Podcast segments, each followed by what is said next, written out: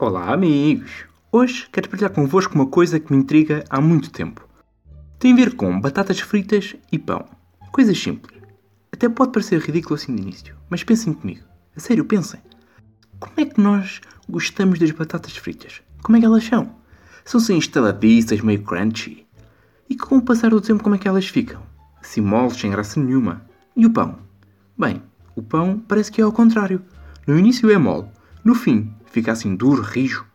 Porquê é que não é tudo ao contrário? Parece que é de propósito. No início é tudo muito bom, como deve ser. Fofinho, e assim no final é que são elas, transformam-se para o oposto, secas, sem graça nenhuma. E eu depois também pensei: olha que engraçado. Parecem os políticos. No início, na campanha eleitoral, são todos muito fofinhos. Até apetece barrar assim uma manteiguinha e comer. Hum, tão gostoso. E depois?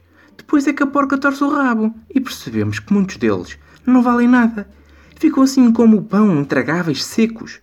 E eu também pensei, então o político e o pão têm muita coisa em comum. E eles neste momento devem estar a pensar: epá, este gajo está a elogiar-me, a dizer, eu sou um gandapão.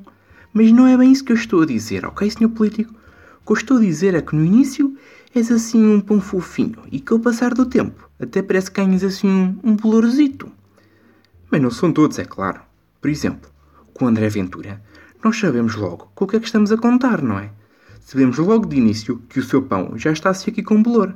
Afinal, ele é um homem que usa a liberdade de expressão para tirar a liberdade de expressão aos outros.